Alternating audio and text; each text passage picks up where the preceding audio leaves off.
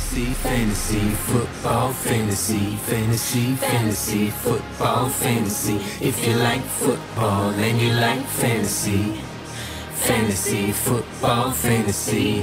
И здравствуйте, добрый вечер, добрый день, доброе утро, уважаемые любители американского футбола, фэнтези-футбола и нашего подкаста. Потому что если вы его слушаете, то значит он вам нравится. Правильно? Правильно. А, меня зовут Антон, э, ник мой Мумрик, и сегодня наш выпуск э, будет посвящен новостям, которые происходили в НФЛ и в фэнтези-сообществе в этом межсезонье. Межсезонье в, в самом разгаре. И это мы сегодня пообсуждаем. А поможет мне э, в этом обсуждении мои прекрасные, замечательные, любимые коллеги. Леша Каракай. Леша, привет. Привет всем. Коля Гонзалес. Коля, здорово. Буэнос ночес, сеньоры и сеньоритас. И Саша Илматик. Именно Илматик без мягкого знака. Правильно, Саша? Да, все правильно. Всем привет. Привет. Ну что, э, коротко, быстренько сейчас расскажем вам, что, собственно, происходит в лиге, что интересного, что у кого что болит, у кого коленка, у кого голова. Вот. И сделаем из этого какие-то фэнтезийные выводы. Но прежде чем начнем эту обсуждаловку, а, ребят, как э, у вас драфты-то прошли? Я знаю, что в многих э, династийных лигах где-то новичков выбирали, где-то стартап-драфты были. Первые быстрые впечатления. Все огонь. Коль, давай с тебя начнем.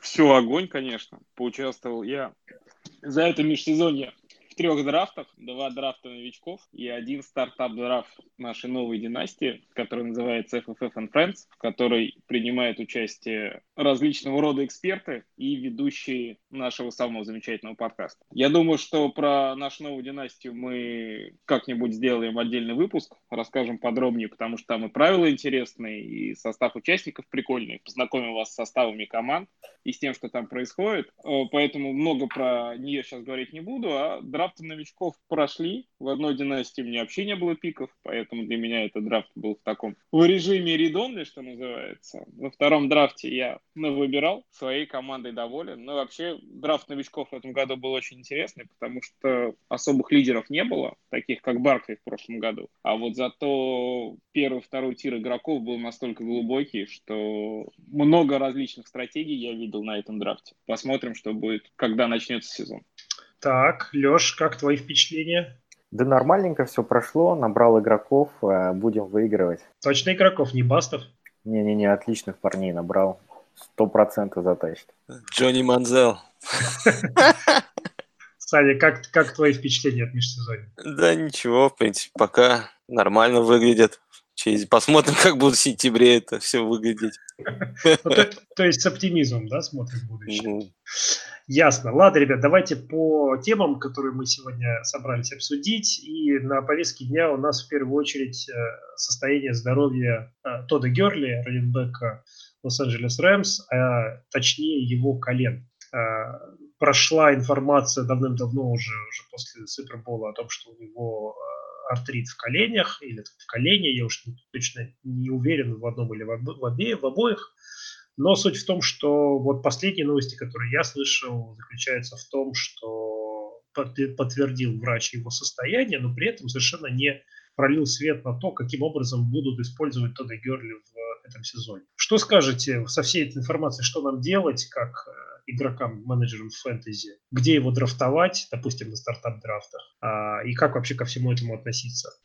Антон, я бы, наверное, э, тебя поправил с той точки зрения, что этот выпуск, я думаю, что мы в большей степени посвятим не, не стартап-драфтам в династии одногодкам, поэтому я предлагаю игроков оценивать с точки зрения перспективы ближайшего сезона. Окей, согласен. Давай. О, ну, по Тоду Герли я скажу следующее, что для меня это уже не пик первого раунда, и даже, наверное, в раунде втором я бы его не брал. В третьем раунде обязательно, но уверен, что ни в одном из драфтов, в которых я буду принимать участие, до третьего раунда Герли не доживет. Есть несколько фактов, которые показывают, что состояние Герли достаточно серьезно. Ну, вот не далее, как вчера, личный тренер Герли, который занимается с ним физической подготовкой, заявил о том, что да, у Герли артрит, что у него проблемы с э, тем коленом, на котором он порвал кресты, еще будучи студентом, и что это ситуация, которая требует постоянного мониторинга. То есть, когда о таких вещах говорят даже не человек из команды, а личный тренер игрока, ну, это правда серьезно.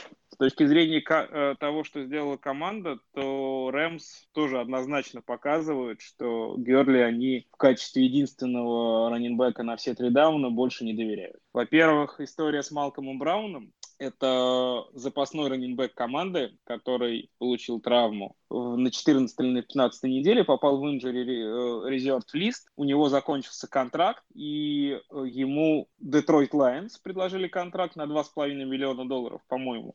И э, Рэмс этот контракт повторили и оставили игрока у себя. Во-вторых, на драфте они выбрали Даррела Хендерсона, очень интересного молодого бегущего. Миша Резаков вот много про него рассказывал. Парень классный, прям посмотрите его пленки, не пожалеете. У этого на минуточку Даррел Хендерсон поставил рекорд по у него самый высокий Э, самое высокое количество ярдов в среднем за попытку за всю историю колледжа. Так вот, за Даррелом Хендерсоном Рэмс в третьем раунде поднимались наверх. Когда за игроком поднимаются наверх, это означает, что на этого игрока будет очень рассчитан. Соответственно, Рэмс уже перед началом сезона максимально загрузили свой бэкфилд, и это показывает, что использовать Герли так, как они использовали его предыдущие два сезона, насилуя в хвост и в гриву, когда у него было по 20 попыток выноса, по 8-10 таргетов каждую игру, команда уже не будет. Я думаю, что Рэмс прекрасно понимают, что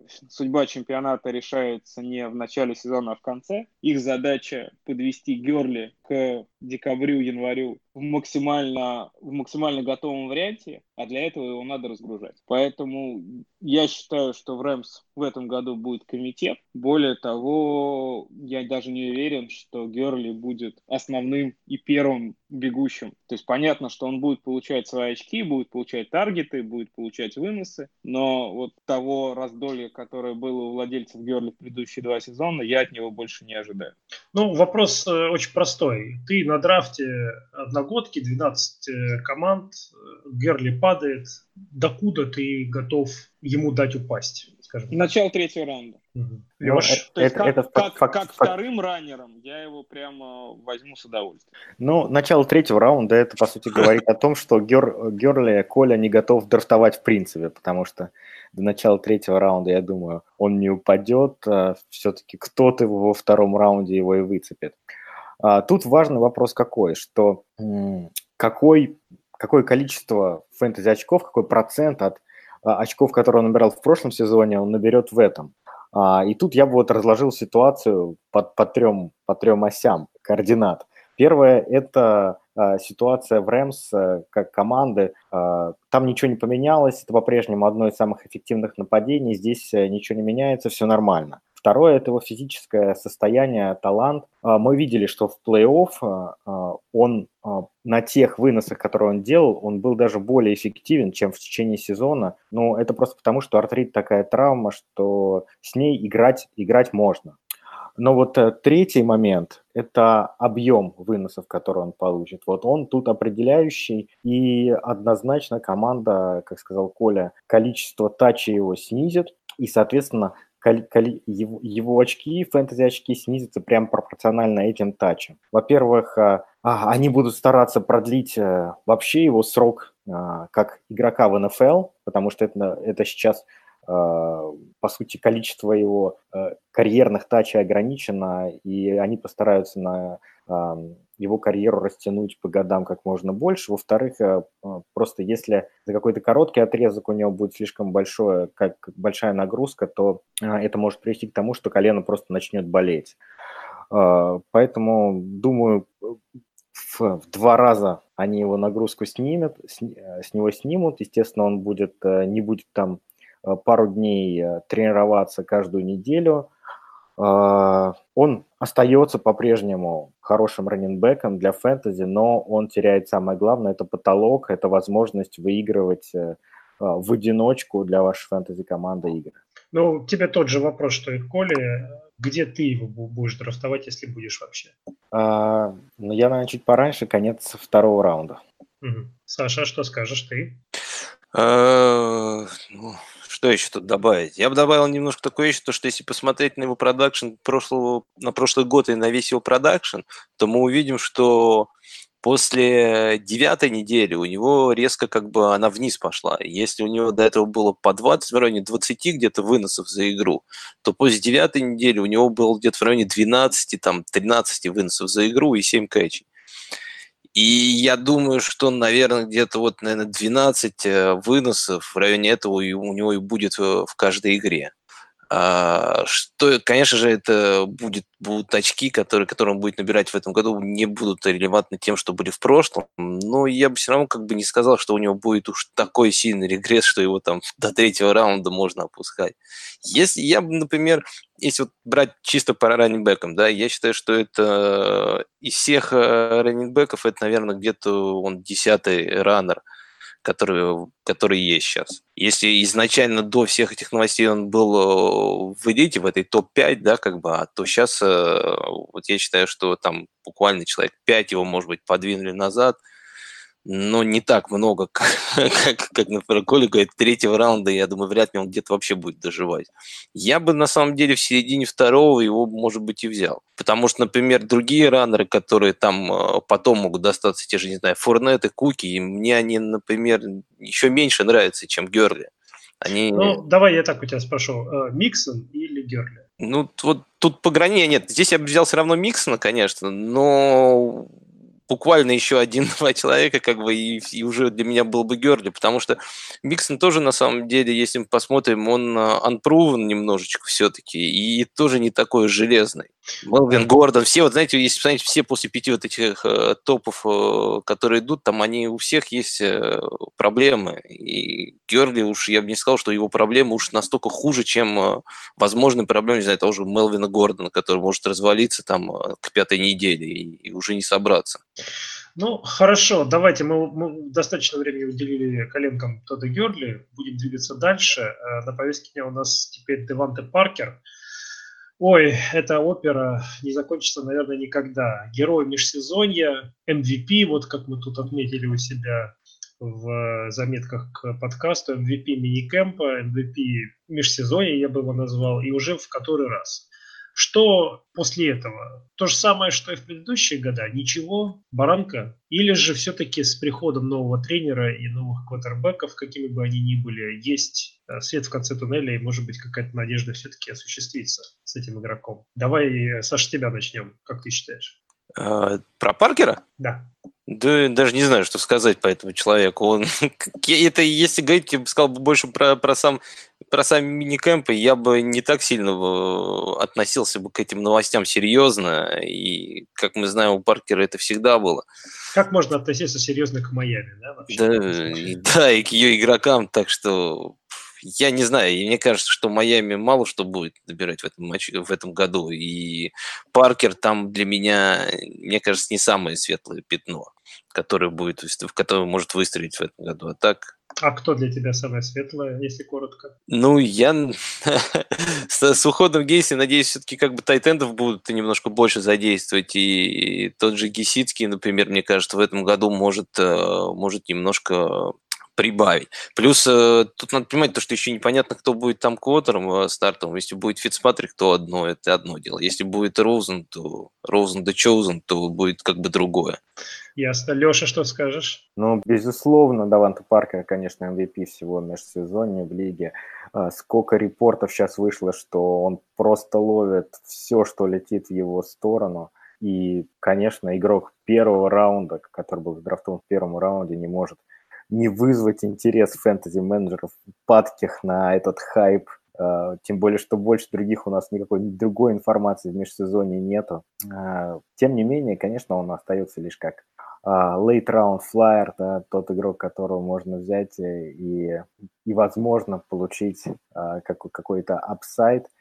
На самом деле, мне, мне он нравится. Вот он у меня был там года два назад в одногодке, и в тех играх, в которых он был здоров, он набирал э, такие очень при приличные очки. Э, если особенно будет Фицпатрик квотербеком, а репорты, что Фицпатрик пока Розена обыгрывает в чистую, э, Фицпатрик очень агрессивный квотербек, и э, вот он таким может контестит кетчи кидать и сделать Паркера интересным в фэнтези. Э, то есть я, я не заигнорю этого игрока полностью на драфте, он будет вот в моих э, фэнтези-радарах точно. Ну, в защиту Паркера я хотел бы добавить, что это его. Э, пятый будет сезон в лиге, и до этого он играл в, либо с Адамом Гейзом, либо с непонятными кутербеками. Короче говоря, у него ситуация, как у ресивера, была непростая. То есть, может быть, какая-нибудь супер талантливая звезда на его месте, типа Антонио Брауна, может быть, себя бы и проявил, но ему это пока не удалось.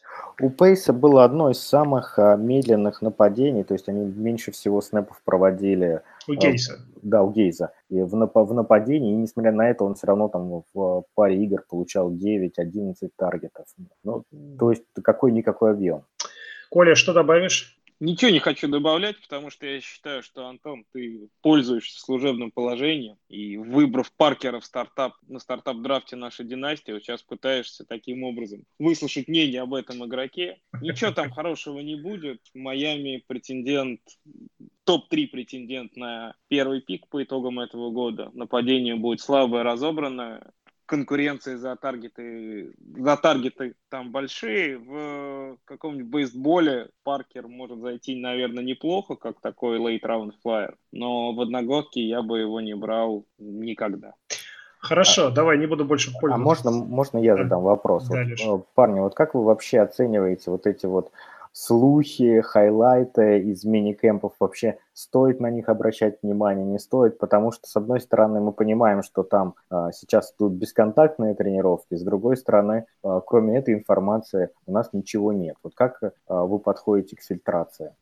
Ну вот, шума? если говорить про меня, то я в первую очередь... Сейчас в первую очередь интересно новички. Новички, люди, которые играют второй год в лиге, потому что для них это шанс показать, проявить себя, во-первых. Во-вторых, они просто, ну, их до этого никто не видел. И информация о них, она важна и релевантна. Сравнивая историю с Паркером, Антон с этого и начал, что Паркер у нас четвертый год чемпион межсезонья, ничего не меняется. И ничего и не поменяется.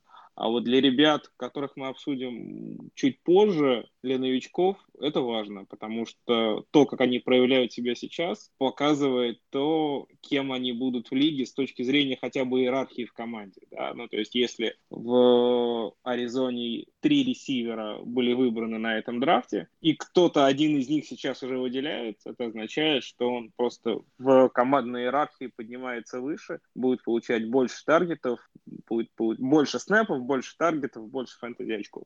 Это важно. Ну, мне кажется, я вот наоборот, на самом деле. Новички, конечно, про них интересно чуть-чуть почитать, но вот про них, на их, как бы, то, что они показывают, я меньше, как бы, ориентируюсь, потому что у них дисбаланс бывает, мне кажется, больше. То, что начинается особенно в начале, обычно ближе к сезону, там весь хайп начинает сходить, и по факту то, что говорилось в начале кемпа, в концу кемпа совершенно по-другому. А вот, например, ветераны, наоборот, тут видно многое, что меняется. Если как ничего не меняется, то, скорее всего, в сезоне тоже ничего не изменится, как вот с Паркером, да. А есть некоторые вещи, которые при подготовке, и, например, кстати, вот у, у Белла тоже, который не меняет никогда свой подход, и ничего у него не меняется. А вот некоторые как раз интересная вещь, посмотреть, что кто что меняет, там, а, кто вот чуть по-другому себя ведет как бы в подготовке к межсезонью. Вот это, мне кажется, более интересно. Но, в общем, на самом деле, я считаю, что от мини-кампов самая главная новость это, – это травма, их отсутствие. Самое главное, на что надо обращать внимание. Я где-то как-то услышал мысль и стараюсь этой мысли придерживаться касательно вот новостей из мини-кемпов межсезонья. Я стараюсь, согласно этому мнению, игнорировать э, или практически игнорировать все позитивные новости и обращать внимание только на негатив. То есть, если человек появился в э, межсезонье в мини-кемпе там, разобранным, не готовым, с лишним весом там, и так далее, если проблемы есть между игроком и тренером, ну, на таком чисто человеческом уровне, да, а, это имеет смысл, мне кажется, брать на заметку и делать выводы. А то, что там кто-то там ловит кучу пасов там и так далее и тому подобное, а, особенно раннеров вообще не имеет смысла до начала сезона смотреть по ним новости, на мой взгляд. По ресиверам может быть чуть больше, но, но тоже не шибко много. Вот. давайте тогда перейдем как раз к взаимоотношениям между игроками и тренерами, или в данном случае игроком и координатором нападения. Речь идет о э, любимом нашем всем всеми квотербеке Аароне Роджерсе, который э, опять же не сошелся э, мнением с э, господином Лефевром. Э, и в ситуации, давайте сразу объединим ситуация Роджерса и его принимающих. Э, понятно, что там Давант Адамс первый принимающий, но вот кто второй? МВС, то есть э, Валдес Кентлинг, или все-таки, может быть, Джеронимо Алисон, или даже Куберу. Давайте, наверное, с Леши начнем. Леш, что скажешь по этой ситуации, что думаешь, какие мысли? Э, на самом деле, мне кажется, мы про эту ситуацию говорили еще в конце прошлого сезона, когда обсуждали назначение тренеров. Э, э, Лефевр вышел из дерева Кайла Шенахана, у которого все строится на тайминге, на дисциплине. А Роджерс, он такой свободный художник, который любит вот, все поменять комбинацию на линии скриммиджа, поменять там свои решения прямо во время розыгрыша, выбежать из конверта и так далее. А, и мы говорили, что в этом они могут не сойтись, скорее всего, не сойдутся, и это очень интересный сюжет этого межсезонья, как будут развиваться их отношения. А, много говорилось о том, что там Роджерс выбрал себе такого карманного тренера, но потом прошла информация, что наоборот его не спросили, кого, его одобрение, то есть он э, штамп, одобр... Э, штамп э, заапрувлено не поставил. А, соответственно, посмотрим, как эта ситуация будет развиваться. Что касается ресиверов, то открытая борьба, да, Роджерс, как всегда, пиарит своего парня Кумероу. Посмотрим, как, как, как это будет воспринято тренерским штабом, насколько Кумероу их впечатлит. А, из а, битрайтера сообщают, что а, МВС все-таки лидирует на позиции второго ресивера, и мне кажется, он пока действительно сейчас фаворит.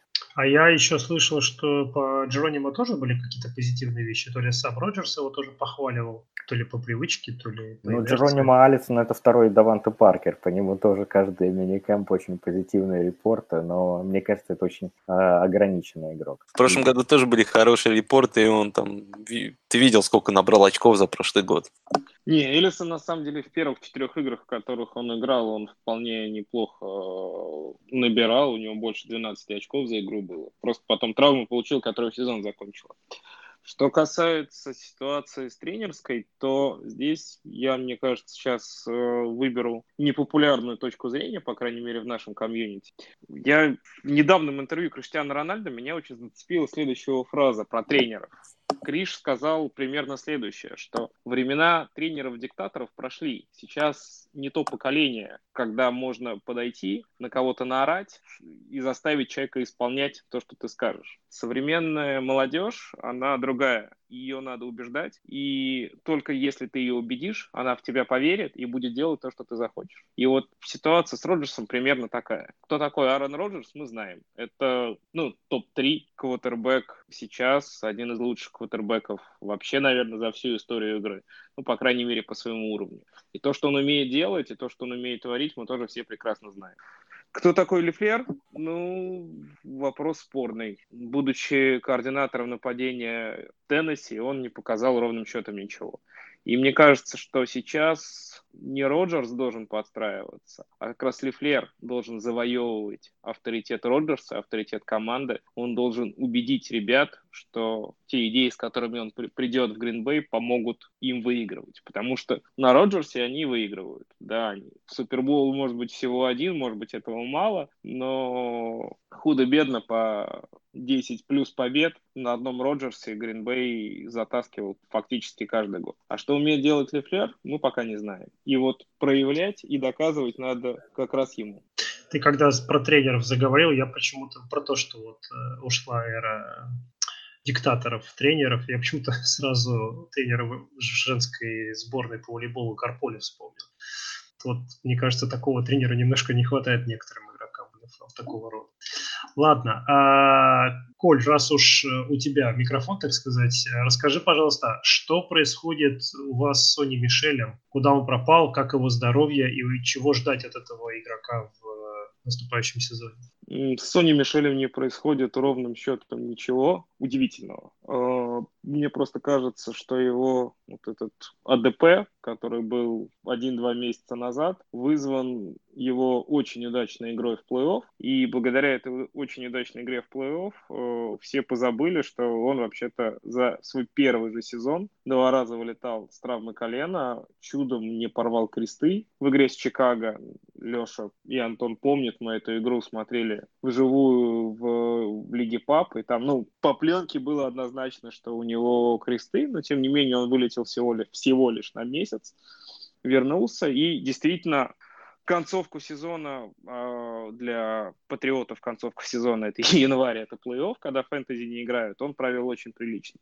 Но его проблемы с коленом никуда не делись. У него ситуация примерно такая же, как у Герли, у него, ну, официального подтверждения нет, но, скорее всего, это артрит, это не хроническая травма колена. В мае ему делали очередную мини-операцию артроскопическую, мы это колено чистили, и я ожидаю, что Мишель, это в лучшем случае низ РБ-2 в одногодках этого сезона потому что у него проблема со здоровьем. Если даже не травма, тренерский штаб его будет беречь и равномерно распределять нагрузку, потому что в конце концов это нападение патриотов, в котором никогда не было одного бегущего, а бегущих всегда несколько, это комитет. И, наконец, тоже очень важный момент. Э, Мишель абсолютно не ловит. У него за игру один-два таргета в лучшем случае, то есть весь его upside — это большое количество тачей, это выносы в red zone,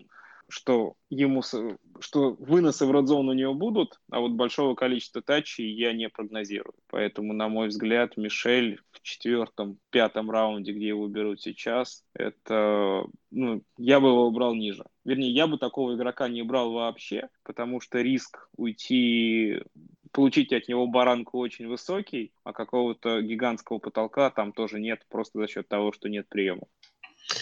А, Леш, Саш, есть что добавить? У меня на самом деле, Коли, был бы один вопрос. Вот он говорил про Сони Мишеля, да. Вот если выбирать так, Сони Мишель, Карсон или Фурнет? Ну, однозначно Фурнет. И здесь даже не близко.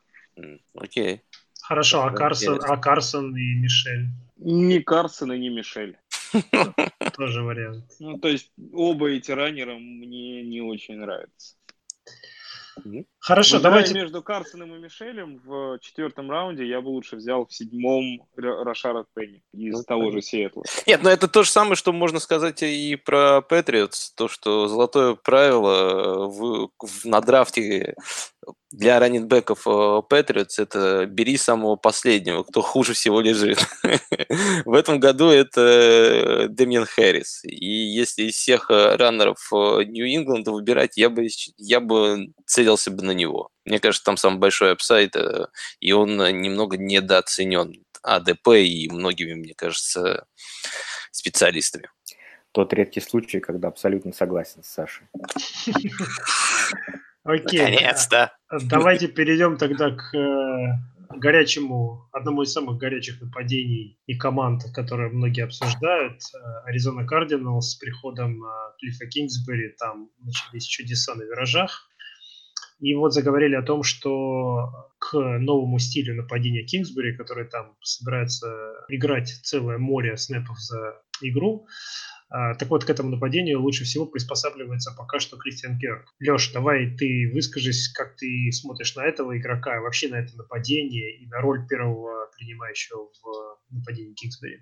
А, совершенно верно. Ну, во-первых, Кирк, э, Кирк, Кристиан Кирк играл в нападении Air Raid в колледже в Texas A&M.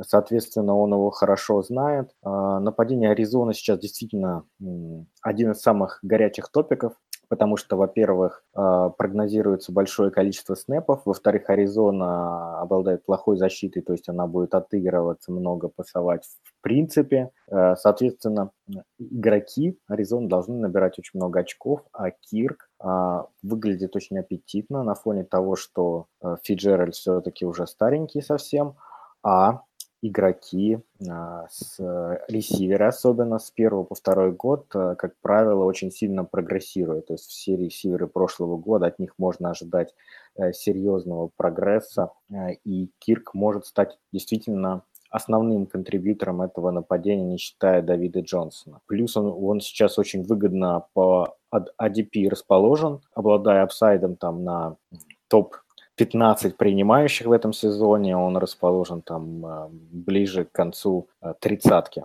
А, поэтому, а, конечно, мимо него проходить нельзя, если он падает слишком далеко, а, как и мимо других ресиверов Аризоны.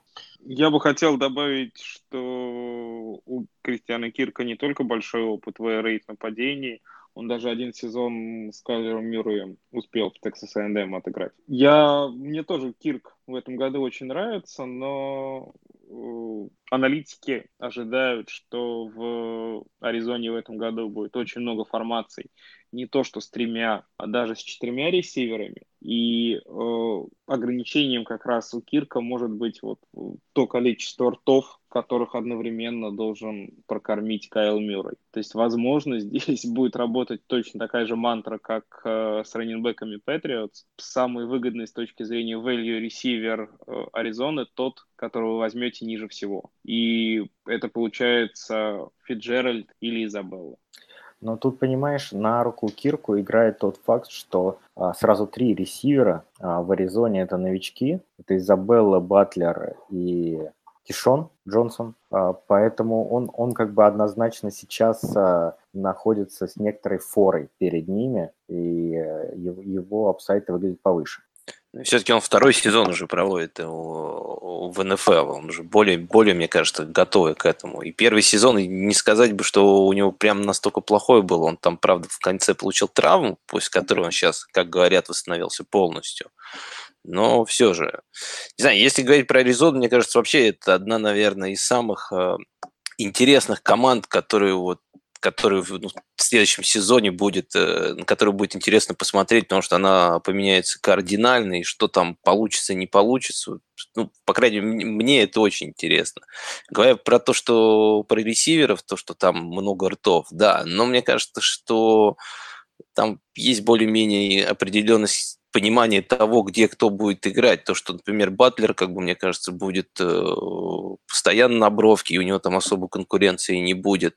Вот Кирка у него как раз э, с Изабеллой, э, мне кажется, в слоте будет немножко вот такой борьба. Но... Ты не забывай, что Ларри у нас в слоте играет в основном. Но мне кажется, Ларри не будет в этом году уже в слоте играть. И я думаю, Ларри будет играть вообще меньше в этом году. Все-таки уже время, ну, все-таки уже давно человек играет. Я не думаю, что его будет очень сильно юзать.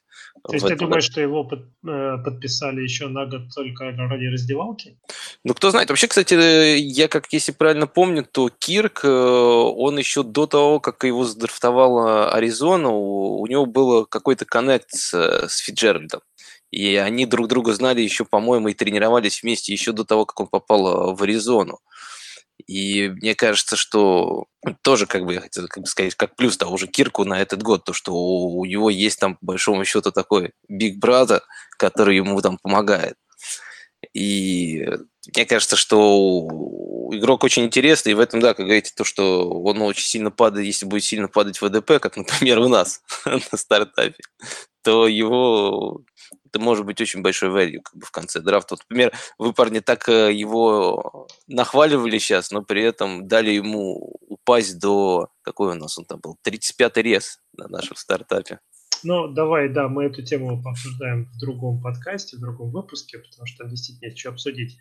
Но от одного горячего нападения перейдем к другому горячему нападению, к героям прошлогоднего Харднокса, Кливленду где, вот, честно говоря, э, эта драма, которая там разворачивается, и вообще все, что происходит вокруг Кливленда, за этим, конечно, весело наблюдать, но, честно говоря, у меня такое нехорошее предчувствие. Э, вкратце, как это, содержание предыдущих серий, значит, Дюк Джонсон попросил отмена, э, ему этого обмена не дают, его хотят оставить в команде, это раненбэк, напомню, третий Кливленда сейчас за спиной у Ника Чаба и э, опального раненбека из Канзаса Карима Ханта. Э, и на фоне всего этого дела Мейфилд прокомментировал, э, что, мол, с таким настроением нефиг в команде делать, пусть типа катится на все четыре стороны или что-то в этом духе. И на фоне, опять же, этого всего диалога прошла информация, что Тодд Монкин, координатор нападения команды, не, э, не очень хорошо справляется со своими обязанностями. Как вообще ко всему... И это не, не говоря уже о том, что в команду пришел Адел, который драмы это только добавит, я уверен, по ходу сезона. А, Коль, э, в двух словах, как ты относишься к нападению Кливленда и к вот этим новостям, которые по ним сейчас идут? К нападению Кливленда я отношусь в этом году как э, к железному топ-10 нападению с э, перспективой быть топ-5. Э, я бы отделил муки от котлет. Э, ситуация с Дюком Джонсоном абсолютно понятна. Игрок понимает, что это его последний сезон в Кливленде, никто на него не рассчитывает. С одной стороны, ему действительно нужно как игроку уходить. С другой стороны, Карим Хант, не забываем, что пропускает половину регулярного сезона, дисквалифицирован на 8 матчей, и, естественно, команда Кливленд никуда его не отдаст, потому что играть половину регулярки с одним раненбеком даже таким талантливым, как Ник Чап, ну, никто не будет. Поэтому своей ситуации Джонсон недоволен, но я не думаю, что его, э, что с ним что-то произойдет. Ситуация с заявлением Мейфилда, ну, э, Мейфилд молодой горячий парень, сказал неправильные вещи, которые не приняты в НФЛ. Дальше ему парни в раздевалке все популярно объяснили. Я думаю, что здесь на это обращать внимание не стоит. Мейфилд учится, учится быть профессионалом, и вот отсутствие лишних комментариев тоже является одним из э, элементов этого профессионализма. Ну и про Монкина тоже, мне кажется, что это тоже не очень слух, непонятно на фоне чего. В любом случае в Кливленде главный тренер – это бывший координатор нападения. Я думаю, что команда и концепция нападения будут строиться в первую очередь от него, а Монкин – это скорее технический человек. Ну, Коль, я не, не совсем согласен, потому что а, Китченс, он все-таки координатор нападения, отработал всего-то каких-то там полгода или меньше, до этого он был тренером а, раненбеков, а, плюс а, по Монкину его очень любит весь фэнтези твиттер, потому что когда он был координатором, когда он плей, плейколил а, в Бакс, а, хорошие были фэнтези результаты у игроков, нападения, но тем не менее там все время вот это вот происходили. То Дирк Кеттер забирал у него плейколлинг, то отдавал, то обратно забирал. То есть еще тогда было понятно, что что-то там а, не то происходит. В межсезонье он собеседовался на главного тренера Бенгалс, на главного тренера Джетс, на координатора нападения Лайонс. Везде его отшили, никуда не взяли. Вот он попал в Кливленд, и опять какие-то начались уже подковерные, там, можно сказать, игры.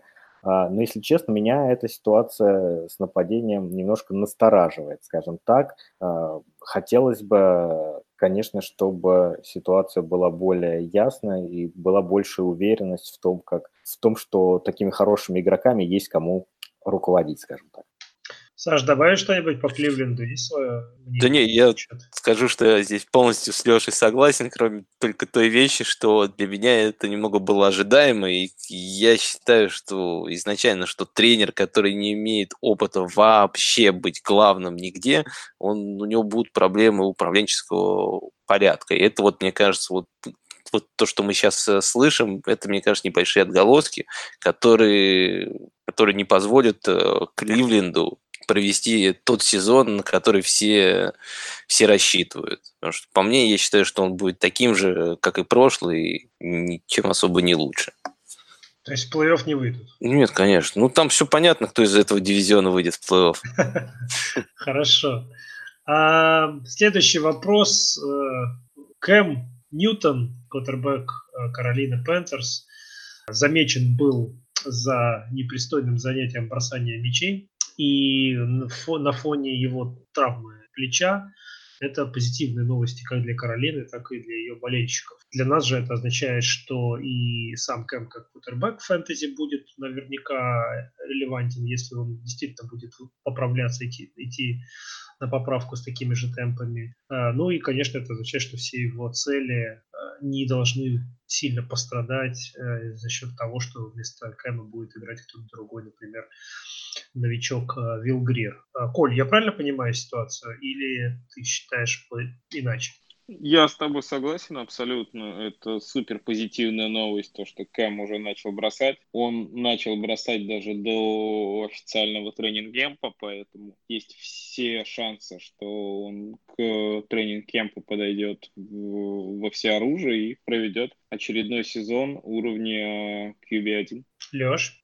Абсолютно согласен, нечего, нечего добавить. Сейчас он, по-моему, первый раз за последние лет пять э, упал по АДП ниже э, топ-10 квотербеков, поэтому э, посмотрим, как дальше будет у него развиваться в тренинг кэмп, как будет проходить, но сейчас он однозначная value. Саша, Кэма покупаем? Не, я вот в этом году точно мимо Кэма прошел. Мне как-то все эти случаи как бы немножко настораживают. Причем все-таки бросковый, он там бросать-то начал так как бы меньше, чем на 10 ярдов, так что там посмотрим, как просто дальше будет развиваться э, ситуация. Все-таки, я думаю, Каролина не зря взяли так высоко квотера, и я думаю, они чуть что будут э, давать время Кэму восстановиться полностью и не будут форсить. Если он вдруг поймет, что ему вдруг нужно побольше чуть времени, чтобы восстановиться, он он будет отдыхать. Поэтому я бы мимо него проходил в этом году. Понятно. Ну, э, мы, конечно же, не можем обойти стороной нашу любимую тему, э, тему Тарика Хила и его проблемы с законом, которые вроде как э, сейчас неким образом ликвидированы.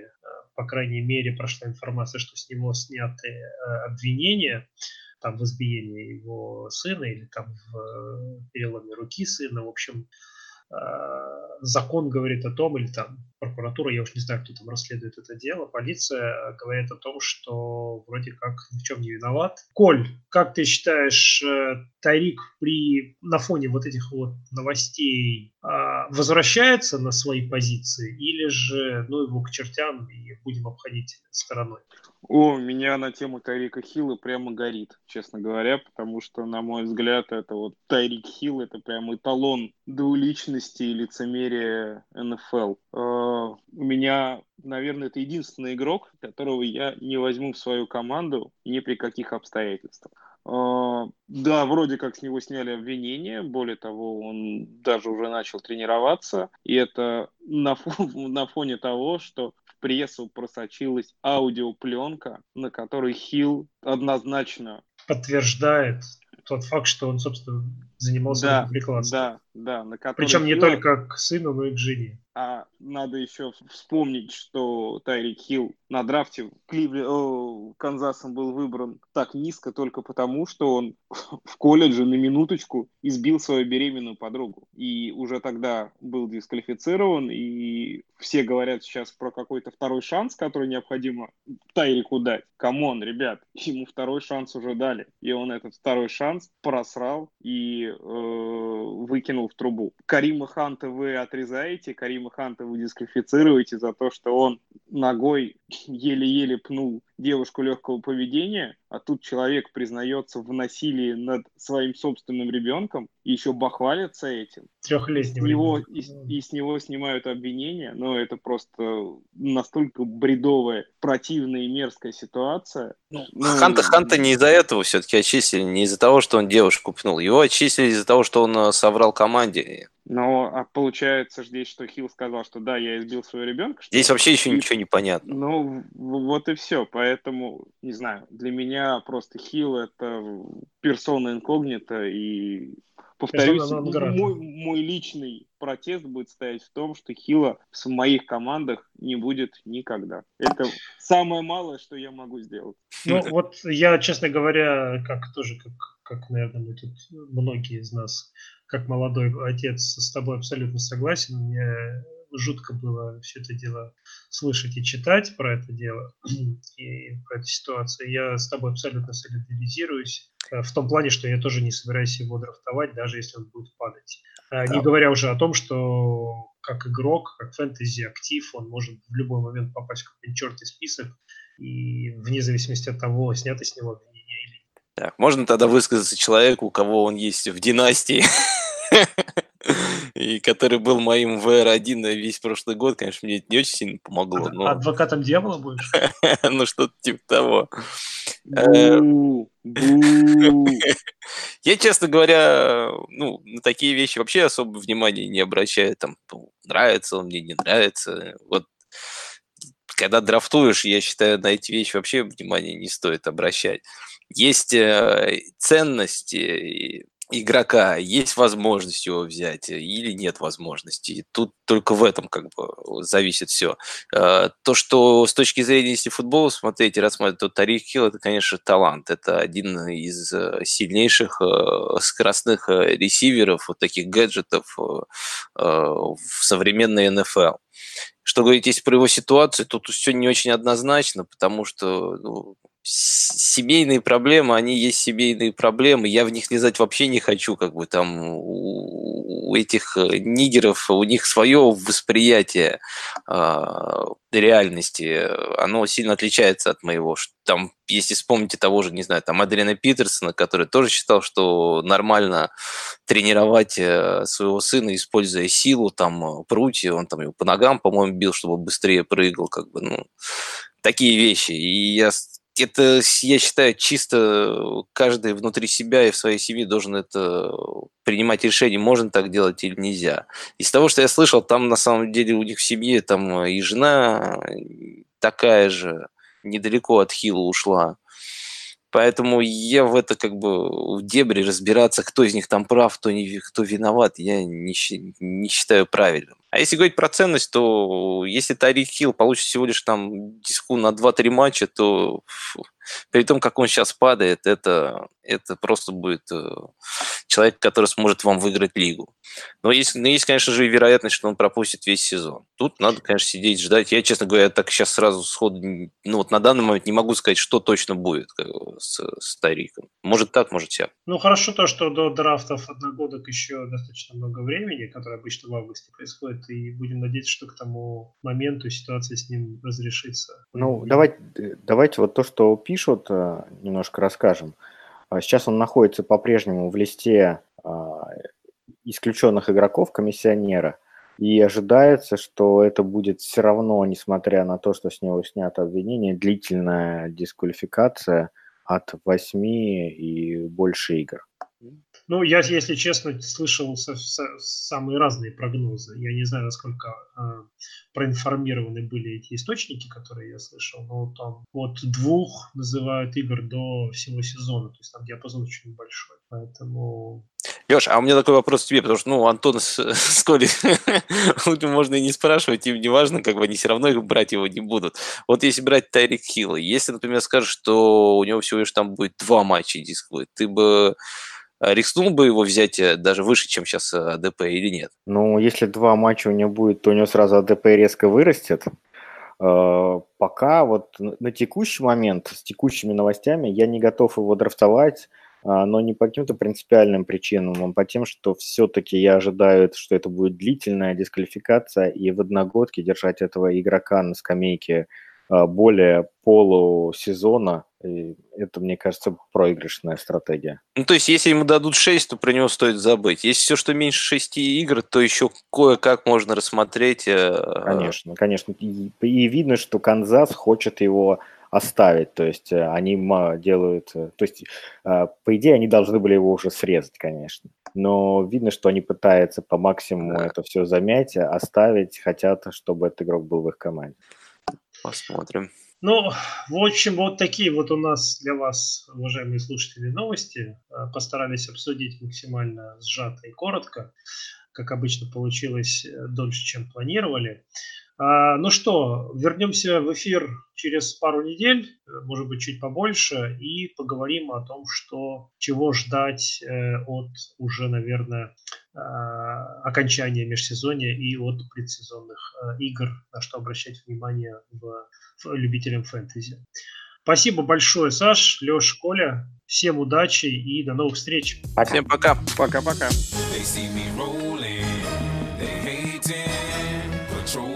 Trying to catch me riding dirty. Trying to catch me riding dirty. Trying to catch me riding dirty. Trying to catch me riding dirty. Trying to catch me riding dirty. My music so loud. I'm swinging. They hoping that they gon' catch me riding dirty. Trying to catch me riding dirty. Trying to catch me riding dirty. Trying to catch me riding dirty. Trying to catch me riding dirty. They can see me so it ain't easy to be seen. Police see me ride by, they can see the gleam. I shine on the deck in the TV screen. Ride with a new chick, she like cola. Next to the PlayStation controller. If a full trip, then I'm gon' show ya. Send a jacker into a coma. Girl, you ain't on crazy like crazy bone. Tryna make your money, tryna have no babies. Ride clean as well, so I pull in ladies. Laws on patrol, and you know they hate me. Music turn all the way up into the maximum. I got speakers, some boys try to jack for some, but we packing something that we have for um. We'll have a player locked up in the maximum security cell. I'm gripping O. Music loud and I'm tipping slow. T steady twisting like hit this smoke. Police pulling right behind while we sitting low. The windows down, gotta stop pollution. City change boys like who is that producing? That's the plan skills when we out and cruising. Got warrants in every city except Houston, but I still ain't They see me rolling, they hating, patrolling and trying to catch me riding dirty. Trying to catch me riding dirty. Trying to catch me riding dirty. Trying to catch me riding dirty.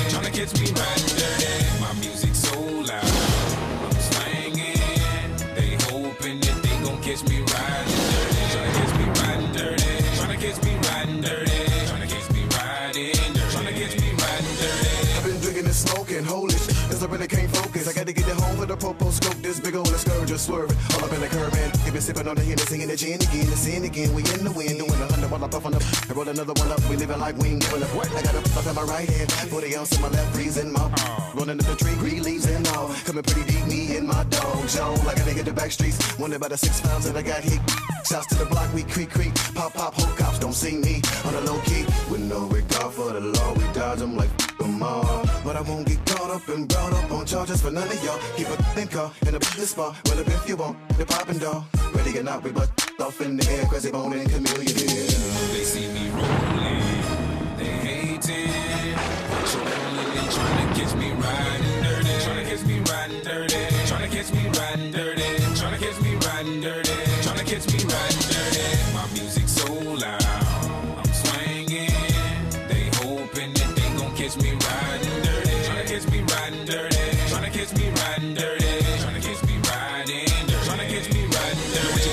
I try to let you go. Turn on my blanket light and then I swing it slow. And they upset for sure. Cause they think they know that they catching me with plenty of the drinking.